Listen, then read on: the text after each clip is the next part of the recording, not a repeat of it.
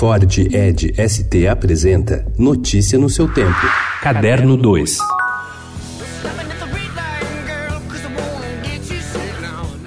O Dia Mundial do Rock está chegando, amanhã, 13 de julho. Apesar do nome, a data é celebrada apenas no Brasil e marca o aniversário do mega show beneficente Live Aid. Há dois anos, o rock foi ultrapassado pelo rap como o gênero mais popular dos Estados Unidos. Ainda há bandas do gênero que cultivam legiões de fãs, como Imagine Dragons, Arctic Monkeys ou Coldplay. Mas elas se distanciaram dos riffs de guitarra, escalas de blues que caracterizam o rock dito clássico dos anos 1970. A inesperada ascensão da banda americana Greta Van Fleet reacendeu uma antiga discussão entre saudosistas do rock e os apreciadores das vertentes alternativas mais recentes.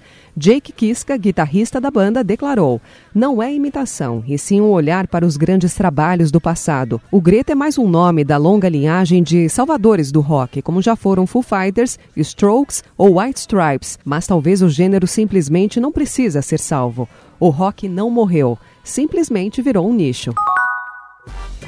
Esta é a primeira flip de José Murilo de Carvalho, professor emérito da Universidade Federal do Rio de Janeiro e membro da Academia Brasileira de Letras, e não por acaso. A homenagem a Euclides da Cunha toca em vários temas sensíveis à sua pesquisa, que envolve outros assuntos a formação da República e o papel das Forças Armadas na história do Brasil. São três livros que o professor lança em Paraty, uma biografia da mulher chamada de Joana d'Arc brasileira pelo seu ímpeto em particular da Guerra do Paraguai em 1865 uma reedição de Forças Armadas e Política no Brasil pela Todavia e 130 anos em busca da República, do qual ele é um dos organizadores. Carvalho recebeu o Estado em uma pousada de Paraty. I remember my first Oscar 30 years ago. Tonight I'm still scared, but I'm not alone.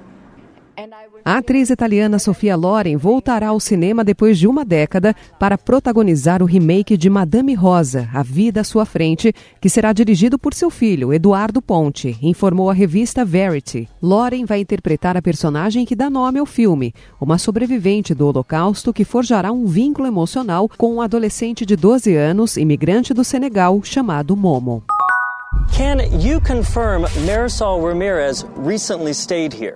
Pauta recorrente em noticiários internacionais, a crise na fronteira entre Estados Unidos e México tem elementos dignos de uma distopia.